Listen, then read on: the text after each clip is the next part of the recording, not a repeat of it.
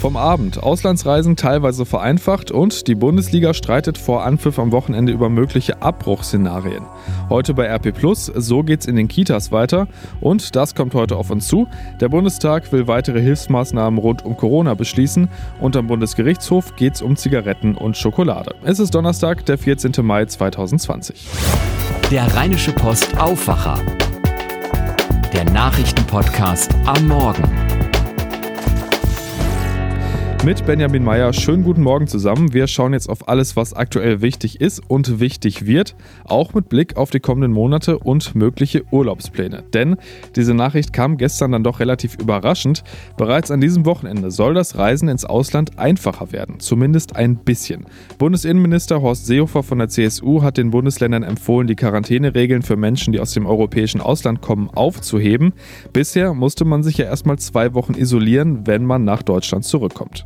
Die Kontrollen an der Grenze zu Luxemburg werden in der Nacht zum Samstag beendet und das passiert wahrscheinlich auch bald an der deutsch-dänischen Grenze. An den Grenzen zu Frankreich, Österreich und der Schweiz sollen die Kontrollen noch bis zum 15. Juni weitergehen und auch an den strengen Regeln für Einreisen per Flugzeug aus Italien und Spanien wird erstmal nichts geändert. Die Regel, dass nur einreisen darf, wer einen triftigen Grund hat, die soll im Grundsatz erstmal weiter bestehen, aber man sieht schon, die Politik tastet sich so langsam in Richtung Sommerurlaub vor. Was das bedeutet, hat meine Aufwacherkollegin Helene Pawlitzki mit Christina Dunz aus unserer Berliner Parlamentsredaktion besprochen. Christina Dunz in Berlin. Wir wissen jetzt, die temporären Grenzkontrollen werden langsam zurückgefahren. Es ist jetzt aber nicht so, glaube ich, dass wir alle fröhlich ab demnächst wieder in Europa kreuz und quer reisen dürfen. Nein, das ist ein abgestuftes Verfahren, was jetzt da eingeleitet wird. Als erstes ist Luxemburg schon am Samstag dran. Das war ja auch immer ein ganz starkes Anliegen, zum Beispiel von nordrhein-westfälischen äh, Ministerpräsidenten, der sehr dafür geworben hat von Anfang an, dass der Grenzverkehr äh, durchlässig bleibt, der auch sehr darunter gelitten hat, äh, dass es Einschränkungen gab. Er ist ganz anders damit aufgewachsen. Er war im Europaparlament und hat das wirklich auch persönlich schmerzlich empfunden. Das finde ich war ihm abzunehmen. Da gibt es jetzt Lockerungen. Äh, danach folgen dann Frankreich, äh, Schweiz, Österreich in diesem, wie gesagt, abgestuften Verfahren. Äh, was den Binnenverkehr innerhalb der EU betrifft, da wird es sicherlich noch große Fragezeichen geben, was Italien und Spanien angeht. Es gibt ja diese Regel, dass wenn man aus dem europäischen Ausland kommt, man für zwei Wochen in Quarantäne muss. Da gibt es natürlich auch Ausnahmen, aber in der Regel ist das so. Jetzt hat äh, Bundesinnenminister Horst Seehofer den Bundesländern empfohlen, diese bislang geltende Regel aufzuheben. Ganz generell heißt das, äh, Herr Seehofer ist auch dafür, dass wir wieder ein bisschen freier reisen können? Ja, ich glaube, insgesamt verspürt die Politik, die Bundespolitik, aber auch die betroffenen Bundesländer, also die, die Grenzen äh, haben zu, zum europäischen Ausland, äh, spüren sehr stark den Druck dieses Eingesperrtseins. Es gab ja auch wirklich herzzerreißende Szenen an Zäunen, wo Paare, die keinen Trauschein haben, aber getrennt wurden und nicht äh, zueinander konnten, also in verschiedenen Wohnungen bleiben mussten, wo zum Beispiel Klinikpersonal nicht nach, äh, nicht ins Saarland reisen durfte. Das war äh, für viele wirklich eine ja völlig ungewöhnliche Situation und ähm, wie uns der hessische Ministerpräsident Bouffier heute in einem Interview sagte, das wir noch veröffentlichen werden, äh, dass, äh, dass die europäische Gemeinschaft auf Dauer emotional nicht aushalten kann. Und ich finde, das ist schon eine gute Beschreibung dessen, was da passiert, dass die Freizügigkeit, das Schengen-Abkommen, äh, der Binnenverkehr, eben dieses Fehlen von Schlagbäumen über Jahrzehnte, äh, dass es doch so ein kleiner Schock war, dass das so schnell alles geschlossen werden konnte und dass jetzt insgesamt eine große Sehnsucht danach ist, dass Grenzkontrollen wieder fallen und dass man wieder so frei reisen kann, wie man das gewöhnt ist. Das Ganze ist ja ein hochkomplexes Thema. Einerseits, weil so eine Emotionalität da drin steckt. Ne? Wir wollen alle in den Urlaub fahren und äh, Volker Bouffier hat es angesprochen, auch Europa, da gehört die Reisefreiheit einfach für viele dazu. Das andere Ding ist, es gibt unheimlich viel bewegliche Teile politisch. Ne? Also Einerseits muss sich der Bund mit den Ländern absprechen und da irgendwie eine Einigung finden, die für alle Bundesländer passt. Andererseits gibt's natürlich dann auch noch die Anrainerstaaten, die EU-Staaten, mit denen man sich einigen muss. Das stelle ich mir vor, als wolle man einen Sack Flöhe hüten irgendwie. Wie kommt die Bundesregierung damit klar? Ich glaube, dass die Bundesregierung mit dieser Bundeskanzlerin äh, und auch, muss man sagen, mit diesem Bundesinnenminister, das Verhältnis zwischen beiden ist ja immer schwierig gewesen, aber jetzt funktioniert, dass insgesamt diese Bundesregierung sehr krisenerprobt ist. Und wenn sie etwas kann und wenn die Bundeskanzlerin etwas wirklich sehr gut kann, dann ist es mit anderen Ländern ähm, zu verhandeln und sich einig zu werden. Und nun ist das ja das ganz nahe EU-Ausland. Das sind ganz enge Verbündete äh, geprägt geprägt von langjährigen Erfahrungen und gemeinsamen Durchstehen von Krisen, die Euro-Krise, die Griechenland-Krise, die Schuldenkrise, die Flüchtlingskrise mit Abstrichen. Mit Frankreich haben wir wirklich eine ganz enge Partnerschaft und in dieser Krise wollen, das ist das Gute ja alle das eine. Sie wollen gut durchkommen, dass so wenig Menschen wie möglich sterben, bis ein Impfstoff gefunden ist. Und es gab zwar einen Wettlauf unter den Bundesländern innerhalb von Deutschland und sicherlich auch einen Konkurrenz, äh, äh, Verhalten mit äh, den, den Anrainerstaaten, dass man immer guckte, wie machen die anderen das, sind die vielleicht schneller als wir, geht die Wirtschaft da schneller wieder hoch, darf da eher äh, eine touristische Übernachtung oder Reise erlaubt werden. Aber insgesamt, glaube ich, ziehen die am, an einem Strang und so schwierig das ist, das alles unter einen Hut zu bekommen oder wie Sie sagen, einen Sack Flöhe zu hüten, hat es jetzt ja eigentlich doch recht überraschend schnell diese Vereinbarung gegeben. Wenn man sich daran erinnert, wie die Kanzlerin in den letzten Tagen doch sehr gebremst hat, war das heute eher äh, für mich überraschend, dass sie sich jetzt so eindeutig hinter diese Lockerungen gestellt hat und das befürwortet. Vielen Dank, Christina Dunz in Berlin. Ja, gerne. Bevor ihr jetzt fürs Wochenende die Koffer packt, bis zum 14. Juni gilt aktuell noch eine weltweite Reisewarnung des Auswärtigen Amtes. Heißt, man sollte grundsätzlich auf Reisen ins Ausland verzichten, auch weil man nie weiß, wie schwierig die Rückreise wird, sollte die Pandemie nochmal schlimmer werden. Vielen Dank an Helene Pawlitzki und Christina Dunz. Am Samstag soll es wieder losgehen mit der Fußball-Bundesliga, natürlich ohne Fans im Stadion und mit Schutzmaßnahmen. Genau darüber gibt es ja schon seit Wochen Streit. Ist das zu verantworten? Ist das sinnvoll? Hat der Fußball eine Sonderrolle? Jetzt gibt es aber kurz bevor angepfiffen werden soll, auch innerhalb der Liga nochmal richtig Stress. Darum, was passiert, wenn die Liga doch noch abgebrochen werden muss. Man könnte meinen, das Thema sollte zwei Tage vorher vielleicht schon geklärt sein, ist es aber nicht und deshalb gibt es jetzt Streit, weil die Regel nach einer Abstimmung am Mittwoch wohl lauten wird, wird. Wenn abgebrochen wird, gibt es einen Meister, zwei feste Absteiger und keine Aufstockung der Ligen. Und das finden jetzt nicht alle Vereine witzig, vor allem natürlich die, die unten drin stehen. Thomas Bodefeld berichtet für die Deutsche Presseagentur. Thomas, äh, heute gibt es ja eine Videoschalte der 36 Profiklubs, bei der die letzten Details geklärt werden sollen. Und da geht es, wie gesagt, auch ums Thema Saisonabbruch. Glaubt die Liga jetzt selbst nicht mehr an ihr Geisterspielkonzept? Nein, so würde ich das nicht verstehen. Und DFL-Aufsichtsratschef Peters, der sagt ja auch demonstrativ, einen Abbruch halte er für absolut unwahrscheinlich. Aber es wäre eben auch fahrlässig, keine Vorsorge zu treffen. Dahinter steht klar die Überlegung, falls zu viele Teams, wie jetzt Dynamo Dresden, in Quarantäne müssten, dann würde es irgendwann schwierig mit den Spielterminen. Und für diesen Fall will man handlungsfähig sein und Rechtssicherheit haben. Jetzt gibt es ja aber schon Streit um die mögliche Wertung, falls die Saison doch abgebrochen werden müsste. Etwa die Hälfte der Clubs wehrt sich dagegen, dass dann die beiden Vereine, die zu dem Zeitpunkt des Abbruchs auf den letzten beiden Plätzen stehen, zu Absteigern erklärt werden. Ja, und ganz ehrlich, das war absehbar, finde ich. Denn ein Verein, der zum Beispiel vor den letzten beiden Spieltagen mit zwei Punkten Rückstand letzter oder vorletzter ist, der hätte natürlich noch realistische Chancen, den Punkterückstand in den zwei Spielen aufzuholen, die dann wegfallen würden. Und Beispiele dafür gab es ja auch schon genug in der Bundesliga-Geschichte. Und ähnliches gilt natürlich auch für das Rennen um Meisterschaft und Europacup-Plätze. Also, dass da jetzt nicht alle Vereine so ohne weiteres mitgehen bei diesen Plänen, das wundert mich ehrlich gesagt nicht.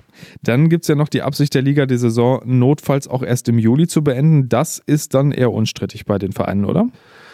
Na, ich denke schon, das wäre den Clubs vermutlich lieber, als die Saison abbrechen zu müssen, nur weil es noch ein paar Nachholspiele gibt, die erst im Juli gespielt werden könnten. Das bedeutet zwar auch einiges an juristischer Arbeit, weil Spielerverträge ja klassischerweise am 30. Juni auslaufen und bei Spielern, die wechseln, da müssten dann Übergangslösungen getroffen werden. Aber wenn sich da alle einig wären, dann wäre sowas sicher machbar. Kommen wir noch zum äh, in Anführungszeichen sportlichen. Der Ablauf und die Maßnahmen für den Spielbetrieb sind ja haarklein geregelt. Dazu hat jetzt ja jeder Verein nochmal ein 35 Seiten dickes Papier der DFL bekommen. Ja, und das ist wirklich sehr detailliert über den Abstand auf der Reservebank, Maskenpflicht für Ersatzspieler, für die vier Balljungs und auch für die Trainer, die allerdings bei Anweisungen dann die Maske abnehmen dürfen und bis hin zu der Anweisung, Ausspucken ist zu vermeiden. Also ganz ehrlich, ich bin mal sehr gespannt, ob die Spieler im Eifer des Gefechts dann an solche Details denken. Ich bin wirklich gespannt, was für eine Art Fußball wir da am Wochenende zu sehen bekommen. Das bin ich auch. Vielen Dank für die Infos, Thomas Dunfeld. Und das lest ihr heute bei RP Plus und in der gedruckten Ausgabe der RP. Da geht es unter anderem um eines der großen Aufregerthemen im Moment. Wie geht's in den Kitas weiter? Marlene Kess hat den Artikel dazu geschrieben und stellt die Fragen, die rund um die schrittweisen Öffnungen noch unklar sind. Ab heute dürfen ja Vorschulkinder mit einem besonderen Förderbedarf und Kinder mit Behinderungen zurück in die Einrichtungen und auch Kindertagespflegen sind wieder für Zwei- und Dreijährige geöffnet. Auch die von Eltern privat organisierte Betreuung wird unter Auflagen wieder erlaubt. Ab dem 28. Mai können dann laut Plan alle Vorschulkinder zurückkommen. Ende Mai soll ungefähr die Hälfte der Kinder in NRW wieder in einer Kita betreut werden, bis dann viele Kitas in den Sommerferien wie üblich schließen. Probleme gibt es natürlich auch beim Personal, weil viele Mitarbeiter, die zur Risikogruppe gehören, nicht wie sonst eingeplant werden können. Und das sind laut Schätzungen rund 20 bis 30 30 Prozent. Der Paritätische Wohlfahrtsverband NRW prüft deshalb unter anderem, wie zum Beispiel Bundesfreiwilligendienstler eingebunden werden könnten.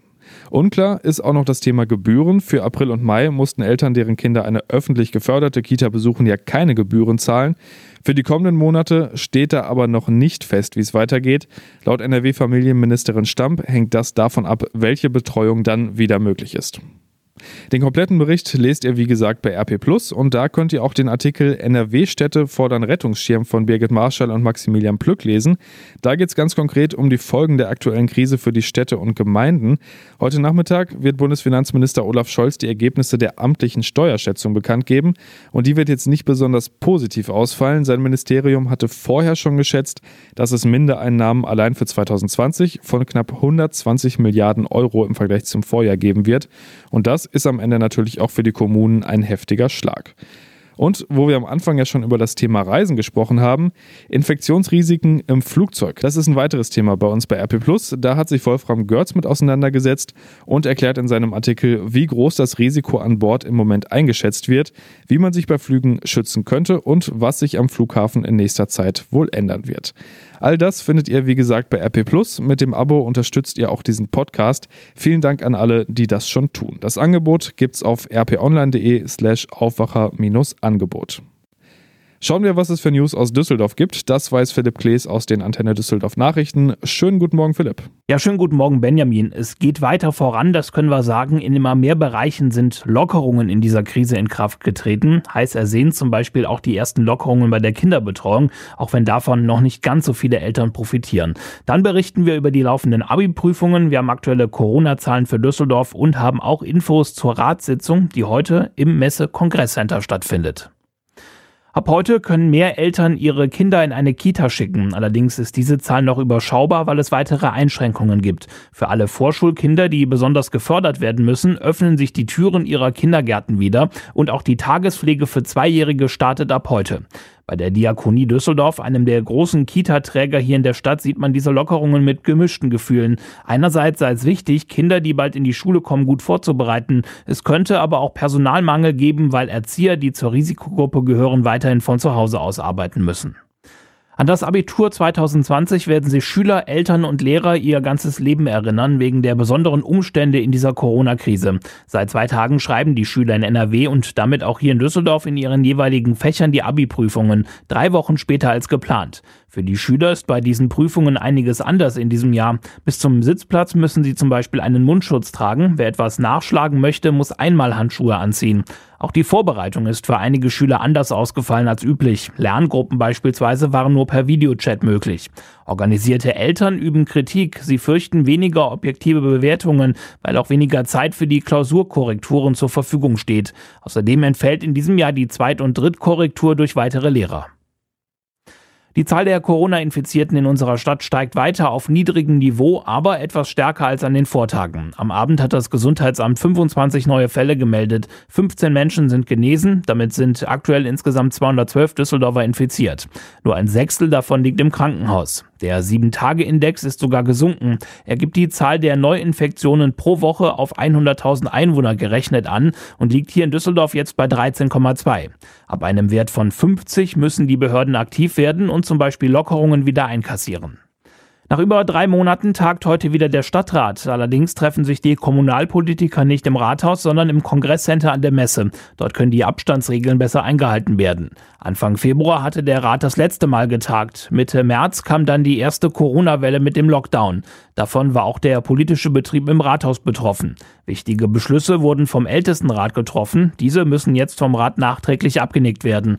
Unter anderem geht es um die Zukunft des Medienhafens und um neue Wohngebiete, wo die Planungen weitergehen mussten. Außerdem hatte die Stadt Unternehmen, die vom Corona-Lockdown betroffen waren, finanziell unter die Arme gegriffen. Hinzu kommen Anfragen und Anträge, die sich mit den Corona-Folgen beschäftigen. Die Ratssitzung im CCD dürfte also eine lange werden. Die Antenne Düsseldorf Nachrichten zum Nachlesen auch jederzeit online auf unserer Homepage antennedüsseldorf.de. Danke, Philipp. Und dann natürlich der Blick auf das, was heute noch wichtig wird. Und da geht es zum einen viel um die konkreten Folgen von Corona. Der Bundestag will heute Vormittag weitere Hilfsmaßnahmen beschließen, um die Auswirkungen der Corona-Epidemie abzumildern. Auf der Liste von Gesundheitsminister Jens Spahn steht da zum Beispiel eine weitere Ausweitung von Corona-Tests. Und im Paket von Arbeitsminister Heil geht es um eine befristete Erhöhung des Kurzarbeitergeldes und eine längere Bezugsdauer. David Riemer berichtet für die Deutsche Presseagentur aus Berlin. David, äh, lass uns mal mit den Corona-Tests Starten. Äh, was genau soll sich da jetzt ändern? Ja, also bezahlt werden sollen die von den gesetzlichen Kassen, auch ohne dass jemand Symptome zeigt. Vor allem im Umfeld gefährdeter Menschen, wie beispielsweise in Pflegeheimen, soll deutlich mehr getestet werden. Gesundheitsminister Spahn geht davon aus, dass rein theoretisch bis zu 900.000 Corona-Tests pro Woche möglich wären. Und das hier soll heute im Bundestag auch noch beschlossen werden. Labore und Ärzte nämlich sollen den Gesundheitsämtern künftig nicht mehr nur Verdachtsfälle einer Infektion, bestätigte Fälle und Todesfälle melden müssen, sondern auch negative Testergebnisse Ergebnisse und genesene Fälle. Ziel ist halt ein besserer Überblick über die Entwicklung der Epidemie. Kommen wir zum Kurzarbeitergeld. Was steckt da alles in dem Gesetz, das heute auf den Weg gebracht werden soll? Ja, also wer länger in Kurzarbeit muss, soll stärker davor geschützt werden, zu starke finanzielle Nachteile zu haben. Bisher gibt es 60 Prozent vom letzten Nettolohn oder 67 Prozent für diejenigen, die Kinder haben. Künftig sollen es ab dem vierten Bezugsmonat 70 bzw. 77 Prozent sein und ab dem siebten Monat 80 oder 87 Prozent. Hängt halt davon ab, ob mit oder ohne Kind. Das Ganze ist allerdings befristet und zwar bis zum 31. Dezember diesen Jahres. Und noch was, wegen der Corona-Krise gibt es im Moment auf dem Arbeitsmarkt ziemlich schlechte Aussichten. Deshalb soll das Arbeitslosengeld für Betroffene um drei Monate verlängert werden, deren Anspruch zwischen dem 1. Mai und dem 31. Dezember 2020 enden würde. Vielen Dank, David. In Washington wird es heute wohl wieder unerfreuliche Zahlen geben. Das US-Arbeitsministerium veröffentlicht wieder die wöchentliche Zahl neuer Erstanträge auf Arbeitslosenhilfe. Seit Mitte März haben in den USA ja schon mehr als 33 Millionen Menschen ihren Job verloren, so viele wie nie zuvor in so kurzer Zeit. Und Experten rechnen wegen der anhaltenden Coronavirus-Pandemie mit einem weiteren Anstieg der Arbeitslosigkeit. Es gibt ja aber doch noch vieles, was außerhalb von Corona passiert, zum Beispiel am Bundesgerichtshof. Da geht es heute um gleich zwei Dinge, die für viele von uns beim Einkaufen wichtig werden könnten. Schokolade und Zigaretten. Und los geht's mit Süßkram. Heute Vormittag wird nämlich die wichtige Frage geklärt, darf nur Rittersport quadratisch sein? Deren Slogan ist ja quadratisch praktisch gut und deshalb streitet sich das Unternehmen seit Jahren mit dem Konkurrenten Milka um genau diese Frage. Rittersport hat die quadratische Verpackung in den 90er Jahren als Marke schützen lassen und Milka versucht seit einem Jahrzehnt genau das löschen zu lassen. Und danach geht es dann direkt weiter, quasi von der Süßigkeitenabteilung weiter zur Kasse. Da stehen ja oft nicht nur noch mehr Süßigkeiten, sondern auch Zigaretten. Und genau dagegen kämpft eine Nichtraucherinitiative gegen Zigarettenautomaten in Supermärkten. Rachel Bossmeier berichtet für die Deutsche Presseagentur über das Thema. Rachel, es geht ja ganz konkret um die Schockbilder und Warnhinweise auf den Packungen, ne? Genau. In der EU gibt es ja eine Tabakrichtlinie und die schreibt vor, dass auf allen Kippenschachteln große abschreckende Fotos zu sehen sein müssen und auch Warnungen müssen draufstehen, also zum Beispiel Rauchen ist tödlich. Und Bilder und Text müssen dann zusammen übrigens mindestens zwei Drittel der Fläche auf den Vorder- und Rückseiten der Packungen einnehmen. Nur wenn die Kippenschachteln in Automaten sind, dann werden diese Bilder und die Warnhinweise häufig von dem Gitter davor verdeckt, also dieses ähm, metallene Rollgitter, was man an der Kasse häufig sieht. Und genau deshalb klagt der Verein eben am Bundesgerichtshof. Jetzt sind wir ja schon am Bundesgerichtshof, da gibt es ja noch so ein paar Instanzen davor. Da konnten die Verbraucherschützer jetzt also noch nichts erreichen, ne? Also die Richter meinten, dass der Zigarettenautomat nicht Teil der Verpackung ist. In dem Prozess ging es deshalb dann vor allem um die Frage, was genau zum Kauf dazu gehört. Also kaufe ich die Schachtel Zigaretten, wenn ich den Knopf am Automaten drücke oder erst beim Bezahlen an der Kasse. Ja, die Richter waren sich einig, am Automaten wird noch nicht gekauft und deshalb reicht es dann auch, wenn der Kunde die Schockfotos und die Warnhinweise auf den Packungen erst auf dem Kassenband sieht. Der Verein sieht das anders und will notfalls bis vor den Europäischen Gerichtshof ziehen. Könnte also noch etwas dauern, bis es da eine finale Entscheidung gibt. Vielen Dank, Rachel, für die Infos. Und auch bei meinem Kollegen Tobias Jochheim bleiben wir beim Thema Justiz. Nachricht von Tobi. Hey, ihr Lieben. Ob's Bielefeld überhaupt gibt, ist ja bekanntlich umstritten. In Bielefeld aber gibt's Sachen, die gibt's gar nicht. Jetzt wird ein Prozess gegen zwei mutmaßliche Räuber neu aufgerollt, weil sich ganz plötzlich herausgestellt hat, dass einer der Schöffen blind ist. Das kann problematisch werden, weil die Laienrichter besonders auf ihren Eindruck angewiesen sind, was zum Beispiel Gestik und Mimik der Angeklagten angeht. Denn anders als Berufsrichter bekommen die Schöffen vor Prozessbeginn keine Aktenansicht. Trotz all dem wäre es höchstwahrscheinlich nicht schlimm, dass der Schöffe blind ist. Die beiden Verdächtigen haben nämlich bereits gestanden. Das Gericht will aber nicht das Risiko eingehen, vielleicht einen Revisionsgrund zu schaffen. Der Prozess wird deshalb am Dienstag neu gestartet. Und ich muss das erstmal verarbeiten. Das Wetter. Heute erstmal größtenteils mit blauem Himmel. Später kann es sich dann bei 12 bis 16 Grad auch ein bisschen zuziehen. Es bleibt aber meist trocken. Nachts dann ähnlich bei 4 bis 1 Grad. In Bodennähe auch teilweise Frost. Morgen geht es dann hoch auf bis zu 17 Grad. Und sonst eigentlich alles wie heute. Und fürs Wochenende sieht es erstmal ähnlich aus. Das war der Rheinische Postaufwacher vom 14. Mai 2020. Habt einen schönen Tag. Bis bald. Mehr bei uns im Netz www.rp-online.de